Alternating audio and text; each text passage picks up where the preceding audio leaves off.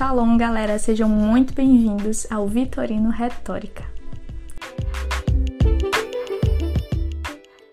Então, pessoal, quero começar pedindo perdão a cada um de vocês. Eu sei que eu andei um pouco sumida desse canal aqui, né, de podcast, mas eu voltei e eu espero que esse tema possa trazer uma edificação ao seu coração, tá? E possam responder também algumas dúvidas que durante o episódio possam surgir, tá? Então vamos lá. Quero começar com essa palavra-chave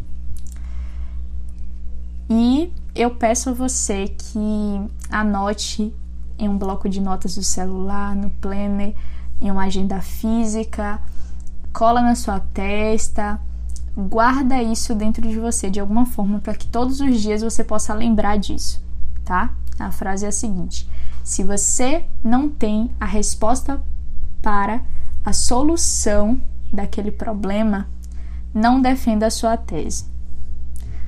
Ah, Natália, mas por que você está falando isso? Vou esclarecer para vocês. Tem muita gente que gosta de se posicionar diante de tudo, né? Gosta de dar a sua visão de mundo é, diante de algo que está acontecendo na mídia ou qualquer tipo de assunto. Essa pessoa ama defender a sua tese, ama argumentar e o intuito sempre é tentar convencer aquela pessoa de que o seu argumento está correto e que as pessoas devem sim aceitar. Não estou aqui para criticar, né, esse tipo de comportamento. Não estou aqui para dizer que você ter um posicionamento sobre algo é ruim, porque afinal de contas é, eu estaria me criminalizando, né? Porque eu estou aqui falando com vocês sobre algo que eu acredito. Então, possivelmente é uma tese. Mas vamos lá. O perigo de tudo isso é justamente quando você ignora a situação da pessoa, aquilo que ela está enfrentando no momento, porque simplesmente você quer que ela aceite o seu posicionamento nós precisamos entender os limites do se posicionar. Nem sempre se posicionar vai ser a melhor resposta que alguém vai precisar naquele momento. Às vezes, o não se posicionar vai ajudá-la de alguma forma. E nós não estamos aqui para enfiar posicionamento ideológico na vida de ninguém. Nós estamos aqui para ajudar e estar aberto a ouvir também, tá? E eu aprendo muito com Jesus em relação a isso. Porque Jesus, ele de forma alguma estava disposto a apenas é, enfiar aquilo que ele acredita na vida da pessoa goela abaixo. Ele queria ser resposta para a vida daquela pessoa. Isso é fantástico. Por isso, não seja uma pessoa ignorante se posicionando e deixando que os fariseus falem de você. Eu vou fazer com que você entenda agora o porquê eu acabei de dizer isso, tá? Em Lucas 5, do 17 ao 27, vai contar a história de Jesus quando ele cura um paralítico. Então todos nós conhecemos essa história, mas aquilo que me chama a atenção diante de tudo o que aconteceu naquele dia é exatamente o versículo 20 ao 24. E você vai entender o porquê eu estou falando sobre isso. Jesus viu que eles tinham fé e disse ao paralítico: Meu amigo, os seus pecados estão perdoados. O mestre da lei e os fariseus começaram a pensar: Quem é este homem que blasfema contra Deus dessa maneira? Ninguém pode perdoar pecados, só Deus tem esse poder. Porém, Jesus sabia o que eles estavam pensando e disse: Por que vocês estão pensando assim? O que é mais fácil dizer a um paralítico: Seus pecados estão perdoados ou levante-se e ande? Porque vou mostrar a vocês que eu, o filho do homem, tenho poder na terra para perdoar pecados. Uau!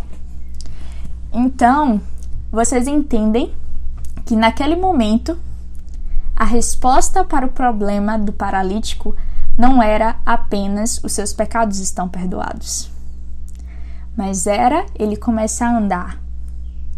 Então pense, se Jesus defendesse apenas a sua tese de que ele perdoou o pecado daquele paralítico, talvez as pessoas acreditassem nele, pelo seu argumento, ou talvez não. Mas os fariseus acharam aquele argumento um absurdo. Então a única forma de refutar isso era mostrando que Jesus ele não veio apenas para se posicionar, não para declarar sua verdade, mas para ser resposta ao problema de alguém.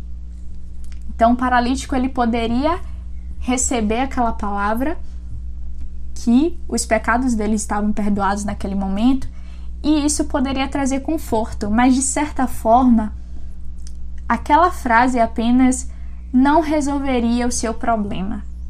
E o seu desejo era andar. Então, entende?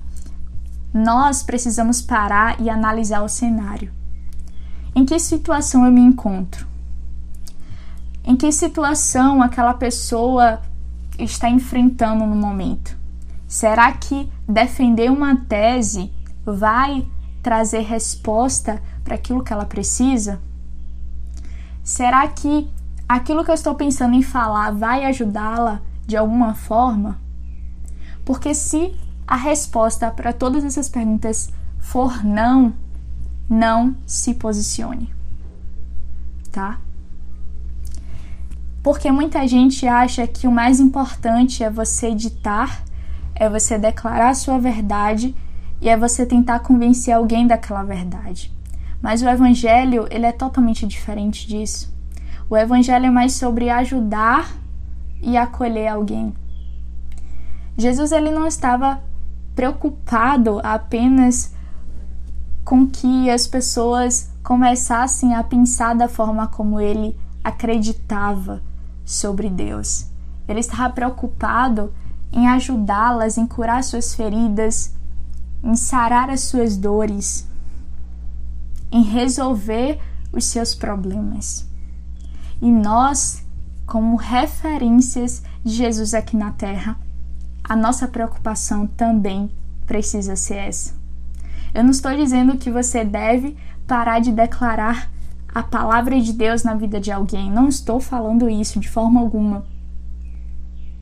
Mas você precisa analisar aquilo que o ser humano precisa naquele momento. Entende? Tenha ou busque a solução para alguém. O Evangelho é muito mais do que discursos eloquentes sobre teologia. Acredite. Jesus ele se preocupa mais em você ser a solução e trazer uma resposta para alguém. Amém? Então aprendam com Jesus. Então é isso, gente. Um grande beijo e até mais.